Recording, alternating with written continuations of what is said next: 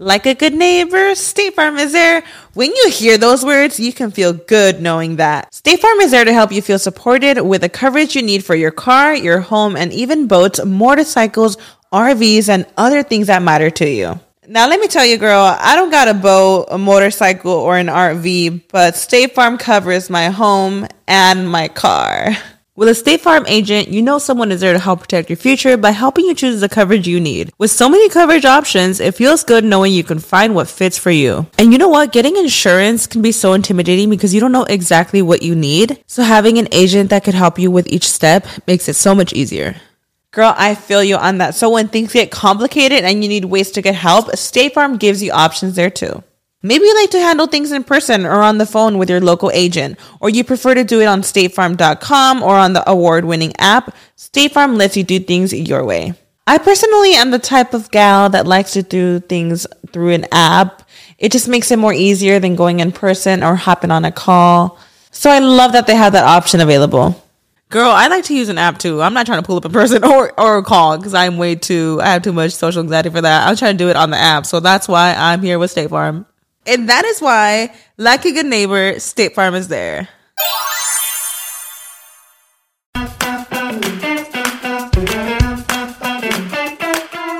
Hola, ¿qué tal? Bienvenidos a un episodio más de Rollos de Mujeres Podcast. Mi nombre es Ana Cruz y este es un espacio donde me gusta compartir con ustedes historias inspiradoras de mujeres y hombres de los que podemos aprender muchísimo. Es un espacio donde nosotras, las mujeres, podemos expresar realmente lo que queremos, lo que sentimos, lo que amamos, lo que odiamos y lo que nos hace sentir mal también, lo que es válido y es necesario.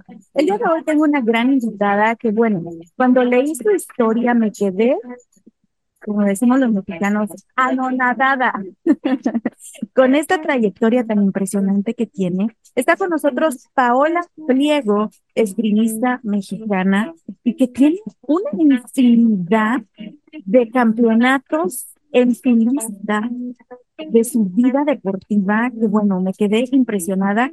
Paola, mejor te dejo que tú nos digas, porque me quedé impresionada con tu carrera deportiva, pero más impresionada con tu carrera personal. Bienvenida a Rollos de Mujeres, Paola, ¿cómo estás? Muy bien, ¿y tú? Mucho gusto. Paola, vamos a comenzar contándole a nuestra gente, ¿desde cuándo comienza este amor por el deporte, específicamente por el esgrimismo en tu vida? Eh, pues desde que era chiquita mis hermanas empezaron a hacer esgrima porque ellas hacían esgrima cuando yo era chica. Cuando tenía yo como unos cinco años, mi hermana más grande vio esgrima en la película de Juego de Gemelas. Sí. Y entonces de ahí empezó con, quiero hacer esgrima, quiero hacer esgrima, y mi mamá le dijo, no, ¿por qué vas a querer hacer eso? No, lo vio primero en las Olimpiadas, y luego ya la vio otra vez en la de, de Parent Trap. Y entonces, mi cuando ya la vio otra vez, le dijo, ves, si me hubieras hecho caso, yo podría ser igual que ella. Entonces mi mamá se sintió un poquito mal, de, ay, le hubiera hecho caso. Entonces de ahí ya la llevó a esgrima, llevó a mi otra hermana a esgrima y yo pues quería hacer todo lo que mis hermanas hacían. Entonces también empecé a hacer esgrima con ella. ¿Pero te imaginaste que iba a llegar tan lejos este deporte en tu vida? No, la verdad no, aparte yo era la que era la más mala de ella, de todas. De las tres yo era la, la más mala. Ellas eran siempre mejores que yo y me ganaban siempre. Entonces yo siempre quería ganarles a mis hermanas entonces me esforzaba más que ellas porque ellas me ganaban siempre y yo pensaba, yo obviamente la, la más chica, entonces ahora sí lo reflexiono, pienso, pues obviamente perdía porque era más chica que ellas, pero en mi cabeza yo pensaba, tengo que hacer, entrenar más y hacer más que ellas porque tengo que ganarles a mis hermanas, les tengo que ganar a fuerzas, porque siempre me molestaban, o sea, no, no es que eran mis hermanas, era siempre como molestarte de una forma entre hermanas, pero yo me lo tomaba muy en serio, para mí era personal que les quería ganar a mis hermanas. Entonces creo que eso me volvió un poquito más competitiva que ellas y el querer siempre un poquito ganar y buscar la forma en ganarle a mis hermanas para decirles, ajá, ahora sí te gané, no, están mejores que yo. y al final creo que eso fue lo que hizo que yo lo tomara de una forma profesional y acabara yo siendo la que lo hizo de una forma profesional, que que me molestaran, creo, que me dijeran siempre que, que ella, que me ganaran, eh, fue lo que hizo la diferencia. Oye, me encanta que lo digas de esa manera porque muchas veces en nuestra vida eh, lo que es un reto podemos verlo como algo malo, ¿verdad? Como que, ah, cómo me joden, o ay, ¿por qué yo no puedo como ellas? Pero tú al contrario, eh, este reto lo transformaste ahora sí que en tu deporte de vida. En vez de, de navegar con una bandera de víctima y decir, no, es que ellas son mayores que yo, ellas pueden más que yo, te esforzaste y descubriste esos talentos que me imagino que, que ni pensaste que pudieras tener. Pues yo creo que cuando, cuando eres chico nunca te das cuenta, no, no te pones a el ver el por qué son las cosas, solo piensas, quiero ser mejor que ellas, ¿qué tengo que hacer para ganarles? Porque les quiero ganar, tengo que entrenar más que ellas. Entonces ellas pueden calmarse un poquito, pueden estar jugando con sus amigos, yo voy a hacer un plan para ganarles. Y creo que eso te hace luego que cuando seas más grande, ya entiendes como, bueno, ahora no son mis hermanas, ahora es alguien de otro país, ya entendí que para ganarles tengo que hacer esto, solo creo que son cosas que desde chicos si tienes una, entiendes cómo funciona la estrategia, ya es algo que ya vas a tener para toda la vida y creo que eso es lo que siempre ha sido bonito del deporte, que te enseña eh, cosas que puedes, herramientas que puedes utilizar toda tu vida en cualquier cosa es algo que yo creo que también puedes usarlo no solo en el deporte. Una vez que la disciplina y todo lo que te enseña el deporte te, se queda contigo para toda la vida. Y hay, hay, siento que en la vida siempre es así, es un poquito de suerte que te toque una cosa chiquita diferente a los demás, que hace un gran cambio en tu vida. A mí me tocó la cosa chiquita de ser la más chica de, somos cuatro hermanas, pero ahí mi hermana más chica es 11 años más chica que yo, todavía no había nacido. Eh, pero me tocó la cosa de que ser más chica que mis dos hermanas que eran muy cercanas a edad mía. Sí. Que, y eso hizo que una gran diferencia en, en mi vida. Claro. Y fue suerte, la verdad. Ahora no te dicen tus hermanas, ay, gracias a nosotras a que te molestábamos. No, no me dicen, no, no me dicen y no les digo nunca. Ahora lo van a decir después de este episodio. Oye, Paola, ah, el esgrima no es una, no es un deporte muy común para, para la gente. Eh, en lo personal, no es un deporte con el que crecí. Pero cómo tú te empapas, y aparte es un deporte hermoso, eh, muy, muy, de mucha disciplina, de mucha coordinación, de mucho, de, de mucha técnica. ¿Cómo te empapas tú de este deporte?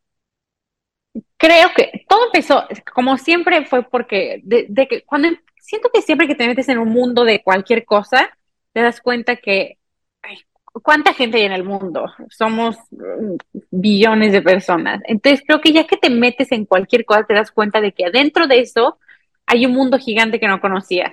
Si mañana tú decides que vas a entrenar perros, te das cuenta que hay un mundo de gente que entrena perros y que para llegar a ser el mejor tienes que ser mejor que millones. Y creo que también es lo mismo que pasó con el esgrima. Mi hermana decidió que quería hacer esgrima y ya que entras en eso te das cuenta de que es un mundo gigante y de que es mucho más complicado de lo que parece. Como siempre en la vida, cuando te metes a algo nunca sabes que va a ser mucho más complicado de lo que parece y de que es hay mucho más allá de lo que parece. Y creo que eso es lo que pasa con, con la esgrima. Es un deporte que no es tan conocido, pero sí es uno de los deportes más antiguos de, de, la historia. Entonces, pues es algo que cuando de afuera se ve un poco difícil de entender, pero ya que lo que entras y lo conoces, muchas de las muchas de las personas que lo entran a hacer se enamoran porque es algo que es muy completo. Tiene físicamente no es es muy difícil, la gente piensa que es mucho más fácil físicamente de lo que es, pero es como jugar tenis físicamente. tácticamente es muy complicado, es como ajedrez, tienes que siempre estar un, un este, paso adelante de tu oponente.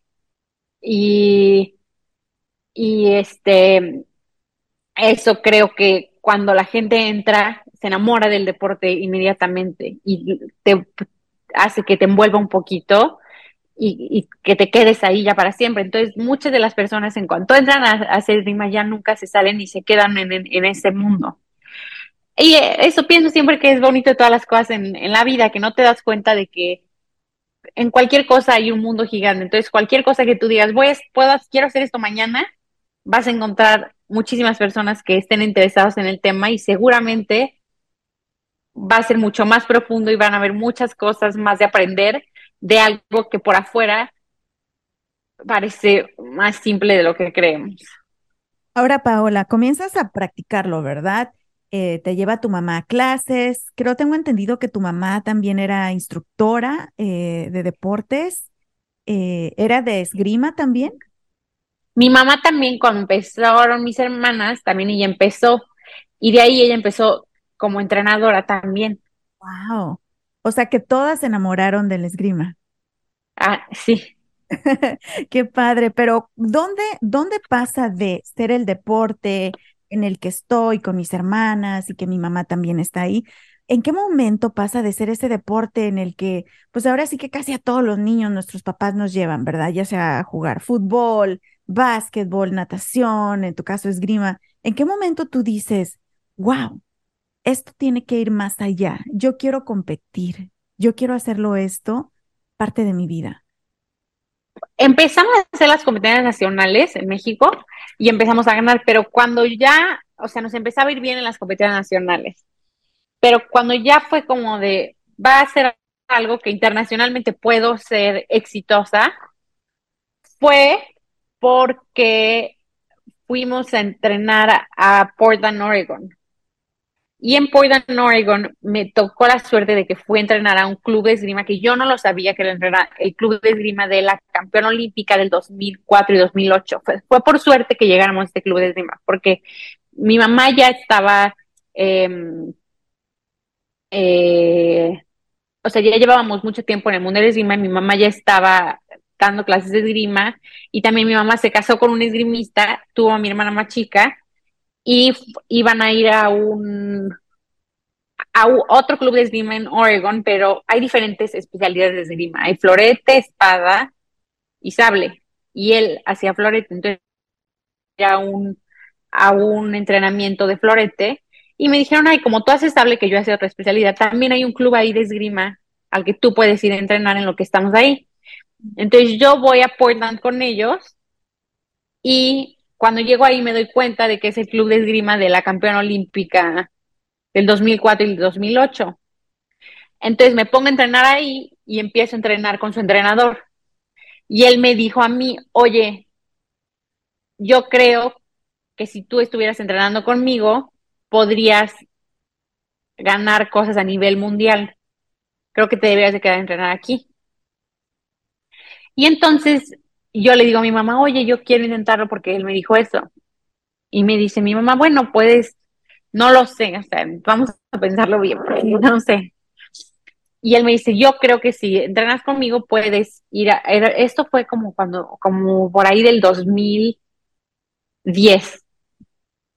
Y me dice, no, 2010, 2011. Me dice, para las Olimpiadas del 2012 a lo mejor todavía estás muy chica, pero yo te prometo que si te quedas aquí, y yo te entreno, puedes calificar a las Olimpiadas del 2016 y copas del mundo y cosas este, mundiales puedes empezar a ganar.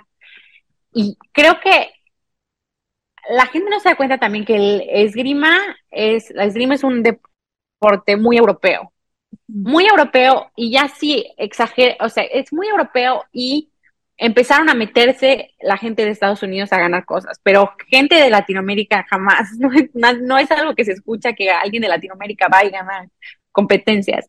Entonces a mí me dijo eso y yo pensé como, no, estás loco, nosotros no, nosotros vamos a las competencias, pero no ganamos. Nosotros como que vamos nada más a este, a, pues, a competir, pero nunca, nos puede ir bien, pero nunca ganar, o sea, no creo que no creo que, creo que estás exagerando un poquito. Y él me lo dijo, no, pues ¿por qué no? Yo cuando llegué aquí, nadie de Estados Unidos ganaba competencias. Yo te estoy diciendo que yo creo que es posible, creo que lo puedes hacer. Y yo pensaba, pero yo nunca, o sea, porque para mí yo nunca fui alguien como... ¿No te considerabas buena? ¿No te considerabas la mejor? No, no habías, ¿No había alguien que hubiera trabajado contigo en tu seguridad en ese sentido? No era que no me hubiera, no, que nadie hubiera trabajado conmigo en mi seguridad, era simplemente que pues, no era algo que, que lo, creo que siempre es mucho con de la gente que te rodeas y yo siempre no, no, no era algo que yo veía posible porque pensaba, si nunca nadie lo ha hecho, ¿por qué yo lo voy a hacer? ¿No tenías celos a seguir que se vieran como tú o que tú te pudieras identificar con ellos? Exacto, porque ves un deporte en el que solo gana gente de Europa y yo decía, ¿qué va a ser una, una mexicana ahí? No me parecía lógico. Y yo decía, bueno, pero si él lo dijo, a lo mejor sí se puede y lo quiero intentar. Entonces me fui allá, empecé a entrenar este, allá y pues me empezó a ir bien y empecé bien, empecé a ganar competencias internacionales em, y cada vez empezaba a hacer cosas que yo pensaba, ay, entonces sí se puede, o sea, sí es, sí es este, es posible. Estás diciendo no que era 2011, ¿verdad? Más o menos como en el, ¿Eh? eh como el 2011. Fíjate, ya para el 2013 y 2014 ganas un primer lugar como Junior World Ranking, ranking of the International Fencing Federation. Exacto. Que era verdad, empezaste a, a ganar tus premios a nivel mundial también, Paola. Exacto, en 2014 acabo como la primer lugar del mundo de todos los juveniles de todo el mundo, o sea, no arriba de todos, de todo el mundo, no solo de, de este de, de América, de todos, o sea, de toda Europa, de toda, acabé en lugar en el mundo. O sea, ahí de que vas ganando de todas las competencias que es del año, al final sacan quién es el uno del mundo y ahí lo acabé. O sí tenía razón y al final lo, lo que él me había dicho era verdad y, y pues era como una satisfacción grandísima el de verdad ver que sí era posible, el, el como crees en ti mismo, al principio piensas, híjole, no se va a poder como, piensas que alguien como, no alguien como tú, pero sí, pues sí, alguien como, no, alguien que nunca se había visto como tú en el mundo del esgrima lo va a lograr y luego lo logras. Entonces, eso para mí fue padrísimo, porque aparte, creo que eso se lo debo muchísimo también al entrenador, porque él no veía la... Siento que muchas veces también estando en, en lugares en los que la verdad es que la gente sí te ve como alguien diferente, él nunca ni siquiera le pasó por la cabeza, o sea, yo pensaba como, ay, yo soy diferente, pero él para, para él era como, no, o sea, tú puedes ganar igual que cualquier otra persona. Él vio tu talento y, y supo de lo que eras capaz sin importar ni tu color de piel, ni de dónde eras, ni tu idioma, ni nada. Simplemente te vio como la deportista que eres. Ahora, después de ese primer campeonato que tienes en el 2014, me imagino que fueron entrenamientos súper intensos para la gente que nos está escuchando y nos está viendo y para los jovencitos que, que les interesa cualquier deporte. Eh, para ser el mejor, se necesita muchísimo entrenamiento y disciplina. Cuéntanos cómo eran más o menos tus días mientras estás en esos entrenamientos. Pues normalmente entrenas de dos a tres veces al día y tres horas en la mañana, tres en la tarde, o a veces te dan descansos en la... Depende, o sea, no, no es tan bien que si tienes un entrenador que, que se porta bien contigo, te da descansos una vez, te, no te dice, puedes entrenar una vez al día en la semana, o sea, en la semana en vez de hacerte eh, cinco, diez veces, o sea, que entrenes cinco días, una vez en la, en la mañana, una vez en la... tres veces, te da a veces una, un descanso, o sea, no, no siempre todos los entrenadores son de tienes que morirte, entonces, y siempre para esgrima no solo tienes que entrenar esgrima, también tienes que tener un preparador físico, ah. no, no solo un entrenador de esgrima, porque tienes que estar bien físicamente, no puedes pensar que nada más vas a entrenar esgrima y vas a llegar a ganar, porque entonces te ganan físicamente. Si alguien es mucho más fuerte físicamente que tú vas a perder, entonces tienes que tener un preparador físico también. Siempre hemos he leído libros, he escuchado en muchos eh, lugares, en muchos eh, podcasts, en muchos eh, deportes, que la práctica hace al maestro. es lo mismo con el esgrima, o sea, tú notaste que entre más practicabas, entre más horas le dedicabas, entre más perfeccionabas movimientos, pensamientos también, ¿te estaba yendo mejor? Sí, claro, creo que eso siempre, siempre primero el que, el que entrene más va a ganar. No solo, o sea, no el que entrene más así, al, vamos por entrenar, por entrenar, el que le dedique más tiempo de calidad a las cosas que hace va a ganar.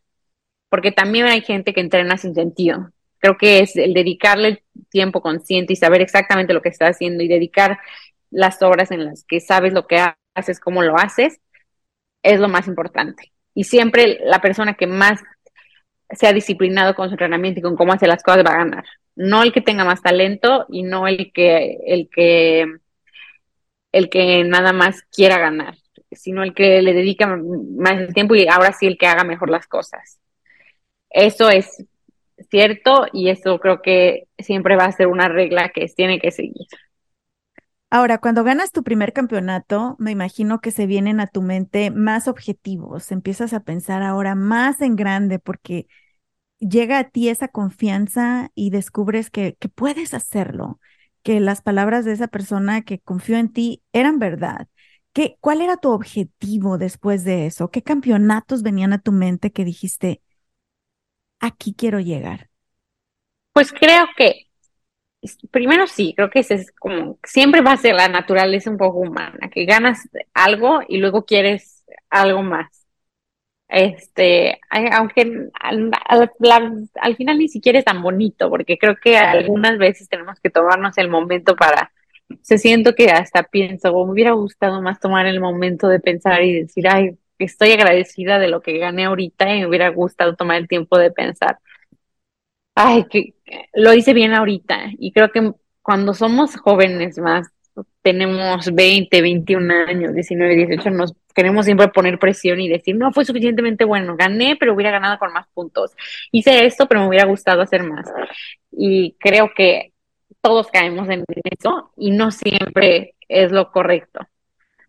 Está bien ser ambiciosos, pero creo que también está bien tomarnos un tiempo y decir, creo que hoy lo hiciste bien, fue un gran día me tomo un día para aplaudirme y decir lo hice bien y estoy muy agradecida hoy con, con lo que tengo y luego ya puedo mañana pensar en lo siguiente. Creo que a veces caemos un poquito en ser muy duros con nosotros mismos y creo que muchas veces en eso caemos los que siento que somos muy trabajadores. Eso yo lo vi, ya con el ver mucho cómo trabaja cada gente en diferentes, porque es muy, es muy chistoso ver que sí es cambia mucho de dónde viene la gente a cómo trabajan y cómo hacen las cosas y creo que los latinos somos muy trabajadores y caemos mucho en el en el siempre estar buscando qué es lo siguiente, siempre estar buscando el error, siempre querer hacer más y creo que a veces nos tenemos que tomar el tiempo de simplemente disfrutarlo. Eh, disfrutarlo. Sí, ya después de eso ya ya empecé a pensar en las olimpiadas. Este, y pues ese era mi, mi siguiente objetivo. Y creo que siempre ese había sido como que mi objetivo, siempre había sido mi sueño. No, antes de cualquier otro objetivo, ese era, ese era. Mis amores, ahora que he estado pasando más tiempo en casa y cocinando para mi familia, me he dado cuenta del gran impacto positivo que tiene para su salud física y mental el comer rico y saludable. Y amo ir al Río Grande Latin Market a comprar mis frutas y verduras frescas. También tienen los mejores cortes y calidad en carnes y mariscos y encuentro todo lo que necesito para mis recetas tradicionales favoritas. Imagínense, desde pasote hasta huitlacoche. Ahí lo encuentran. Y lo mejor de todo es que tienen especiales cada semana, porque sé lo importante que es ahorrar dinero, especialmente en estos momentos, ¿verdad? Visita tu tienda al Río Grande Latin Market más cercana en el área de Dallas Fort Worth y también visita su página web elriogrande.net para inspirarte con sus recetas. Si vives en el área de Dallas Fort Worth o estás de visita por estos rumbos, tienes que visitar Traders Village en Grand Prairie. Vas a encontrar más de 3.000 puestos de vendedores locales desde botas, sombreros, joyería, juguetes, herramientas, plantas y mucho más. También venden comida deliciosa y tienen música en vivo y entretenimiento todos los fines de semana. Y para entretener a los niños y también a los grandes, pueden disfrutar de los juegos mecánicos de Prairie Playland, incluyendo la increíble montaña rusa Prairie Screamer. Si aún no te has subido, no sé qué estás esperando. Abierto sábados y domingos, la entrada es gratis y el estacionamiento cuesta tan solo 5 dólares. Traders Village de Grand Prairie. Paola, ¿y en qué momento llega la oportunidad para ti de cumplir ese sueño, de irte a las Olimpiadas? Este, pues calificando, este, para ir a las Olimpiadas tienes que calificarte, tiene que ir bien en las competencias entonces, pues desde el principio de la calificación me empezó a ir bien y bien y bien las competencias, entonces califiqué. desde el principio. Y así como al principio de la calificación yo ya sabía que tenía mi lugar seguro. Ahora, se viene, se viene esa competencia, ibas a competir en individual y en equipo en las Olimpiadas en Río en el 2016. Pero sucede algo que cambió completamente el rumbo de tu historia, tanto como atleta como personal. ¿Qué fue lo que sucedió, Paola? Pues tres días antes de, irme a las Olimpiadas, eh, me llegó un mail diciendo que di positivo en, eh, de doping y no pude ir a las Olimpiadas. Y luego un mes después, exactamente un mes después de las Olimpiadas, porque fue en septiembre y eran en agosto, me llegó un mail diciendo que habían hecho un error en el laboratorio y que podía regresar a competir, pero ya habían pasado las Olimpiadas, entonces básicamente diciendo que la única competencia que perdí por su error del laboratorio habían sido las Olimpiadas y que ya podía regresar a competir. Wow, ¿qué es para lo que casi todo atleta se prepara toda su vida? Ahora, cuando recibes tú ese correo electrónico, Paola, porque el mundo puede pensar lo que quiera, ¿verdad? Y pueden decir, ay, a lo mejor sí, a lo mejor no, pero tú sabías tu verdad, sabías que tú estabas limpia. Eh, esta prueba, todo atleta es de ley que se la tienen que, que, hacer, que es una prueba de doping para ver que no haya ningún, ningún tipo de drogas en su sangre, pero tú sabías que estabas bien. ¿Qué sentiste al recibir ese correo electrónico con esos resultados? Este, sí, aparte de que esa semana a mí me habían hecho tres pruebas, porque tenía una competencia, en cada competencia te hacen. Entonces tuve dos competencias y me hicieron dos en la competencia y una que era antes de las Olimpiadas, me hicieron tres. Solo en una fue en la que hicieron el error. lo que yo sentí fue, todo el tiempo yo pensaba que iban a, o sea, fue el, llegó el correo una semana antes de la, del tres días antes de que yo me fuera a las Olimpiadas y una semana antes de mi competencia. Entonces creo que lo más feo es que pues, yo todo ese tiempo pensaba que lo iban a lograr resolver. La, al final lo más, lo más feo es que la esperanza es lo último que, que muere. Entonces todo el tiempo yo estaba pensando, no lo van a resolver, no pasa nada, yo no lo hice el día antes de la competencia yo seguía pensando, lo tienen que lograr resolver, yo tengo que estar ahí. Yo siempre, me, yo siempre que pensaba en esas Olimpiadas, yo me imaginaba ahí. No hay forma de que hagan la competencia sin mí porque yo he estado entrenando toda mi vida para eso y he estado todo este tiempo dedicándome a esto. ¿Cómo puede ser que no voy a estar ahí? No sé, piensas en todas las cosas chiquitas, como en que nunca he sido alguien que se lastima, que le duelen las rodillas o que le duele el brazo o algo así. Me acuerdo hasta como dos días antes me había dolido tantito este la pierna. Y yo estaba preocupadísima porque decía, no, tengo las Olimpiadas, que es la competencia más importante de mi vida, me puedo doler la pierna y pensaba yo, no, he estado toda mi vida preparándome para esto, como hasta qué tonta era que estaba preocupada de que me dolía tantito la pierna. Ahorita, hasta con los dos piernas rotas yo competiría, pero que me dejen competir, por favor.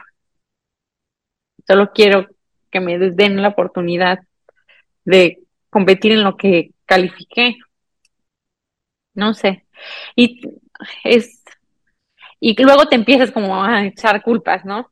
Siento que todo el mundo cuando algo feo te hacen, porque lo he visto he visto a otras personas que les pasan cosas feas en la vida y que siempre piensas, a lo mejor fue mi culpa, a lo mejor yo no me di cuenta, a lo mejor me dieron un vaso con algo, porque eso fue todo el mes antes de que me dijeran que fue un error del laboratorio. Yo pensé, a lo mejor yo no me di cuenta me dieron un vaso que tenía algo, yo no me fijé, me tomé algo sin darme cuenta, a lo mejor eh, en algún momento alguien que quería que yo no compitiera me dieron algo, eh, te empiezas a echar culpas, no puedes dormir, este, y creo que es algo que todos hacemos siempre que alguien o algo, una situación pasa negativa en contra de nosotros, buscamos la forma de a nosotros mismos darnos la culpa.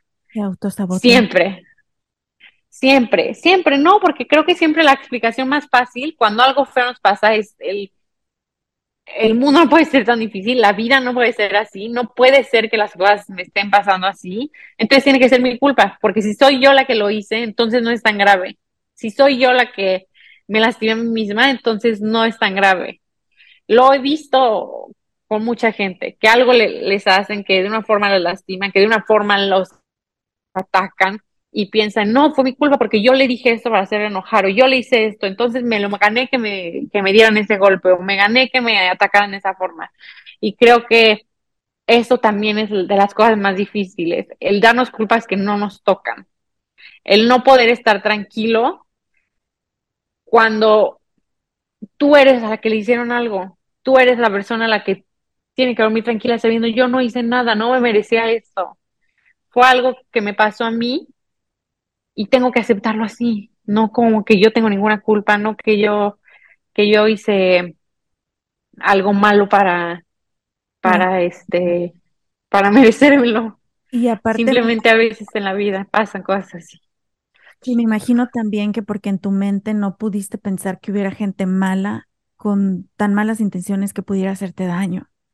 Pero un mes después te llega otro correo diciéndote, ay, perdón, nos equivocamos, puedes regresar a, a competir, pero te truncaron ese sueño de haber competido en, en, en las Olimpiadas. ¿Qué sentiste al recibir ese segundo email, Paola?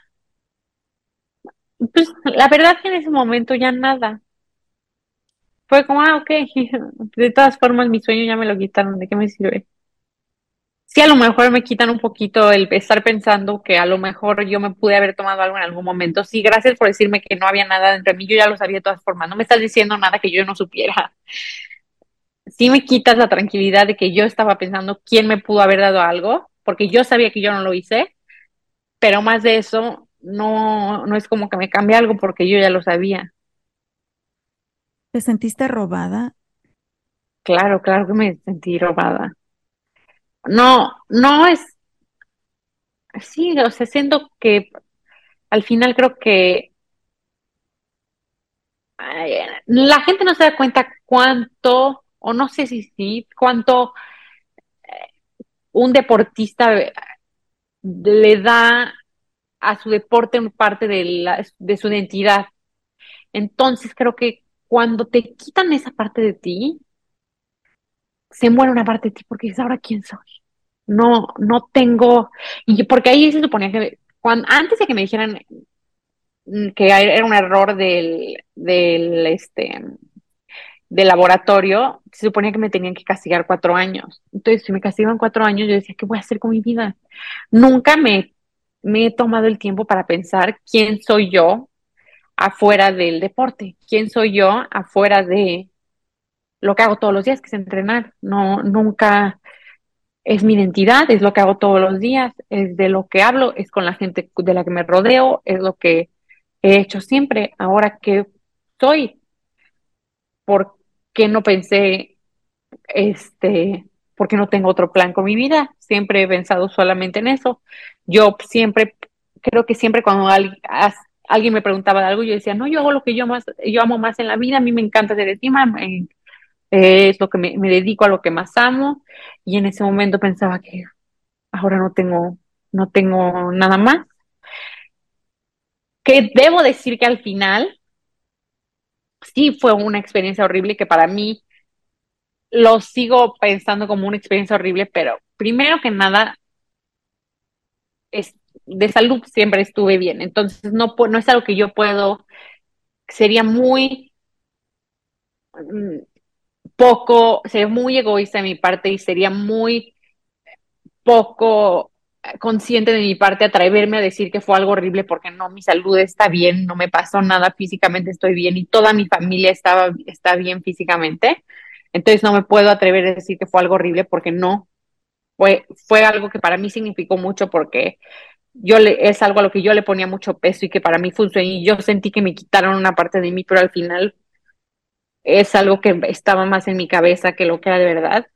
Entonces era más un el pensar bien las cosas y el decir, no, yo estoy bien físicamente, mi familia está bien físicamente y tengo que buscar una forma de, de salir adelante y también tengo que pensar de una forma diferente las cosas. Creo que es, al final las experiencias así te, ayudan a crecer siempre. Te ayudan a, a o te levantan o, o, este o te, o te tiran. Entonces tienes que tú decidir cuál de las dos. Ahora, tienes que la decidir. realidad es que, la realidad es que sí te afectaron emocionalmente de una manera terrible y que hubo consecuencias también por ello.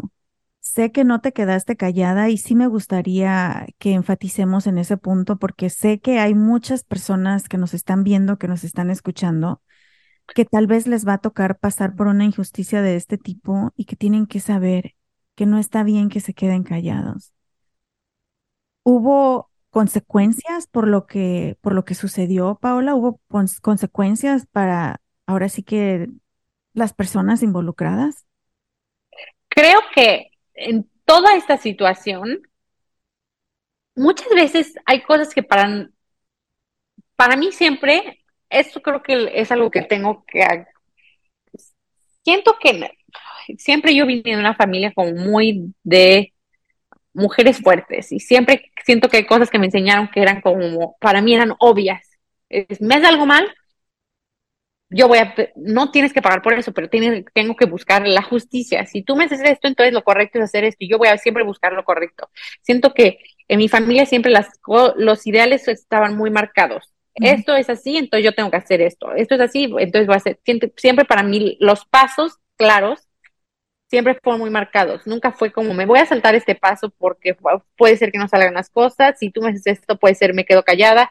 Siempre en mi, en mi familia siempre a mí me dejaron muy claras cómo eran las cosas y creo que en algún modo cuando vas cre cuando yo he ido creciendo me he dado cuenta que no siempre las situaciones son así para otras personas, pero para mí siempre fue, siempre como que lo obvio, como que seguir los pasos de como a mí siempre me había dicho mi abuela, mi mamá, cómo hiciera las cosas. Entonces, para mí fue como, lo que me hicieron estuvo mal, los tengo que demandar y punto. No estuvo bien como hicieron las cosas, tengo que demandar y punto. Entonces, eh, eso fue lo primero que hice.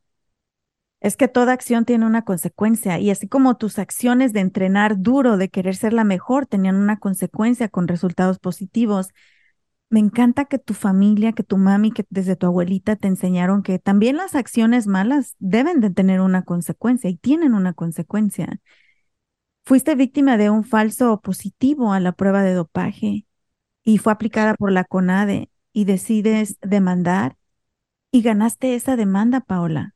Ganaste esa demanda y esa es un, esta es una, una muestra para todos los que nos están escuchando de que se tiene que hacer justicia. Cuando no se hace algo bien, se tiene que hacer justicia y se tiene que exponer para que los demás sepan, una, qué hacer, no quedarse callados y para que no se repitan este tipo de injusticias.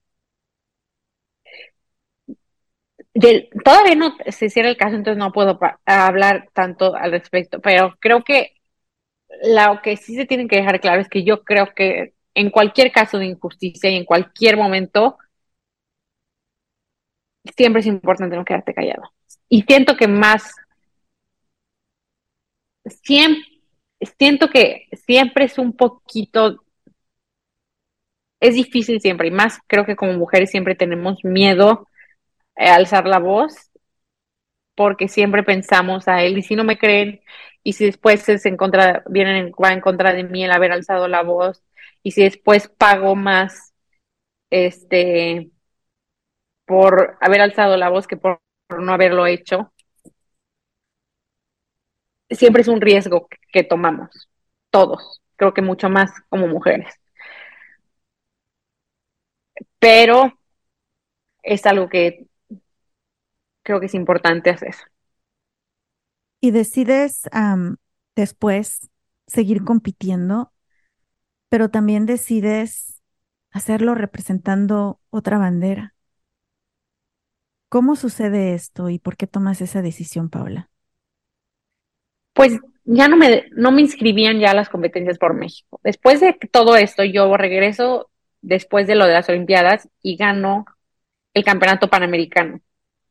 O sea, el que es el de toda América, incluyendo Estados Unidos, este, todos los países de América, lo gano. Y que era la primera vez que un, alguien de México lo ganaba o alguien que no fuera de, lo gana, lo gana normalmente Estados Unidos. Entonces, por primera vez lo gano, lo gano yo. en individual y luego también por equipos el mismo año. regresando del año de lo que había pasado las Olimpiadas, regreso y lo gano.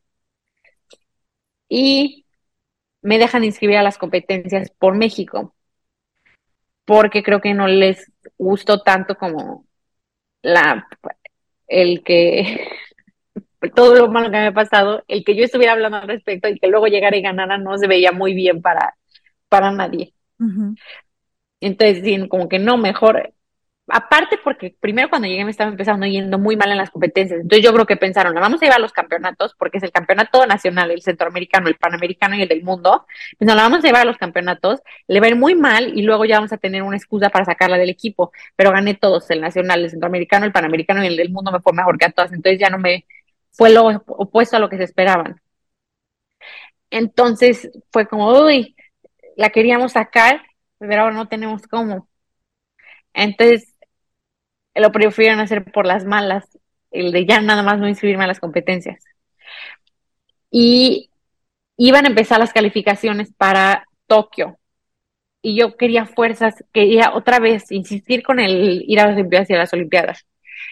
Y otro país me ofreció competir por ellos y tomé el cambiarme ese país, pero de todas formas lo hice un poquito tarde para que ya habían empezado las calificaciones y no logré ir a Tokio. Pero lograste participar representando, dime si lo digo bien, Uzbekistán. Sí, Uzbekistán. ¿Tienes sangre de Uzbekistán o cómo es el proceso para que puedas representarlos? Este, no, no, no lo tengo, pero este, pues me dejaron, me dejaron representarlos. Wow.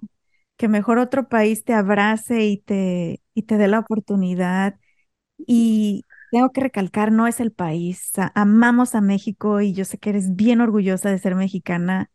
Desafortunadamente son personas, personas que por X o Y interés no nos permiten seguir creciendo y seguir brillando. Y déjame decirte una cosa, Paola, eres buenísima.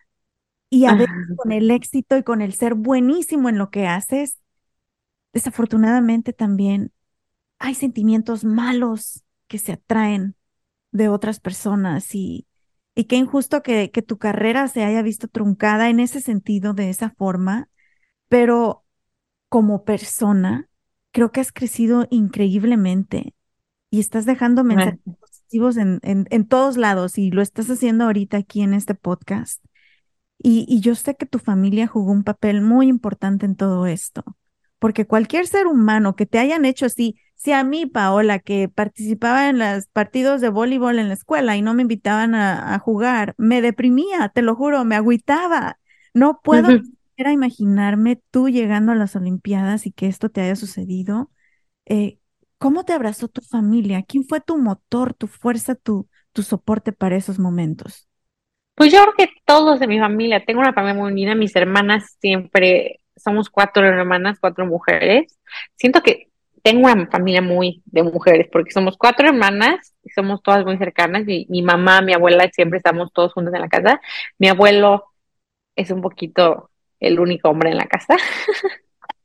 mi papá también siempre me apoya mucho, pero eh, están un poquito ellos los que, los que, los más solitarios, porque somos puras mujeres.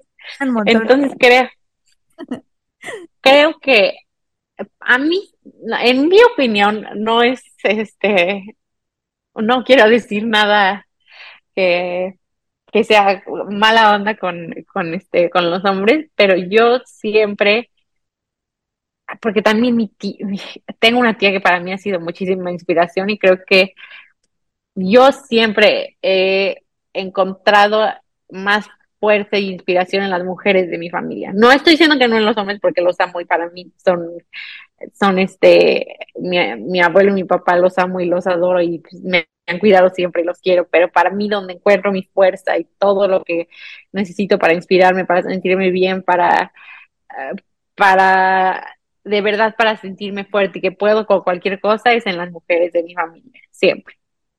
Mami, creo que... Tía. Sí, Exacto, creo que es a quien les puedo decir todo, quien siempre, quienes siempre tienen un consejo y quienes siempre como que me hacen sentir que está bien ser mujer y ser, no, que no tienes que sacrificar una cosa por otra, porque a veces siento que la vida nos hace sentir que tenemos que, que si eres fuerte, entonces no puedes ser sensible, que si eres, en cambio, creo que en la cultura mexicana, yo creo, está muy acertado ser las dos cosas, ser una mujer, ser femenina, pero también ser fuerte y también ser, eh, llevar adelante una familia y, este, y ser eh, la que toma decisiones y, eh, y, salir adelante. Y creo que es algo que, que siempre lo he tomado como inspiración de, de, de, las mujeres de mi familia. Todas tienen, cada una de ellas tiene su parte especial, cada una de ellas me inspira y cada una de ellas tiene, tiene algo que, que a lo mejor yo no tengo tanto y que trato de imitar un poquito y de, y de usarlo en mi día a día para, para sentirme un poquito mejor o, o más fuerte o algo que me falte. Ahora, Paola, hablabas hace un rato de que fue un shock para ti porque perdiste tu identidad, lo que, lo que eras hasta esos momentos, que era una deportista, era una mujer entregada, era las prácticas, era esos campeonatos, esos títulos. Hoy en día, la Paola Pliego de hoy, después de todo lo que te ha tocado vivir, después de que ya sabes, ya te has comprobado a ti misma lo buena que eres en el deporte, ¿Quién eres? ¿Cuál es tu identidad ahora? Pues creo que al final del día soy un, poco la misma persona, pero con un poquito más de, experiencia en la vida. Creo que eh, me ha tocado vivir muchas vidas en, este para mi edad y creo que al final sigo siendo la misma persona dedicada entregada, pero creo que ya me di cuenta que un deporte no hace tu identidad o a lo que te dedicas en la vida no hace tu identidad, sino quién tú eres, tu persona, cómo tu carácter, este, ni siquiera al final la gente que te rodea, sino tú, tú misma. Puedes ser tú misma en la mitad de una isla desierta en la que no hay nadie, o en la ciudad más llena, o en la mitad de una competencia de esgrima, o en una alberca vacía, en donde sea, con que tú estés tranquila contigo misma y te conozcas a ti misma, siempre vas a ser tú. Y creo que es algo que, he aprendido, simplemente a, estar cómoda con quien yo soy sin que nada que yo haga me defina. Sin, creo que a veces dejamos que cosas nos definan y creo que no nos tiene que definir lo que, lo que hagamos, sino simplemente nuestra personalidad y nuestro, y nuestro carácter y nuestra forma de ser. Me encanta, me encanta, Paola. Y bueno, te agradezco muchísimo que nos hayas acompañado en este episodio de Rollos de Mujeres Podcast, a seguir eh, apoyándote como nosotros podamos. Por aquí voy a poner tus redes sociales también para que la gente te siga, para si tienen eh, alguna experiencia similar que quieran contarte, que quieran compartir contigo. A veces no nos damos cuenta del impacto de nuestras historias, pero créeme, Paula, mucha gente nos está viendo ahorita, nos está escuchando y sé que alguien o está pasando por, por algo similar o que va a pasar y al escuchar tu testimonio va a tener más fuerza, va a tener más fuerza para salir adelante de una situación, no necesariamente en el deporte. También se nos puede sabotear en un trabajo, en una relación, inclusive nosotros mismos podemos estarnos saboteando. Así que mil gracias, Paola, te agradezco infinitamente y qué orgullo, qué fregón que una mexicana ha llegado tan lejos y sigues llegando tan lejos. Así que un abrazote y te agradezco tanto que hayas abierto tu corazón y tocado un tema tan delicado, porque aún como tú lo mencionas, todavía está abierto en muchos sentidos este caso. Gracias por abrir tu corazón y compartir con nosotros en Rollos de Mujeres. Sí, gracias. Gracias a ti. Mi nombre es Ana Cruz. Recuerden que tenemos una cita el próximo martes. Esto es Rollos de Mujeres. Nos encuentran en todas las plataformas de esa manera, arroba rollos de mujeres y en www.rollosdemujeres.com. Los quiero mucho. Hasta la próxima.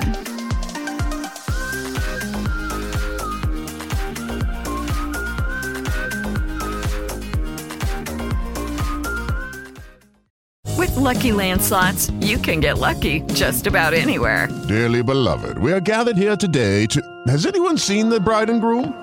Sorry, sorry Sorry, we're here. We were getting lucky in the limo and we lost track of time.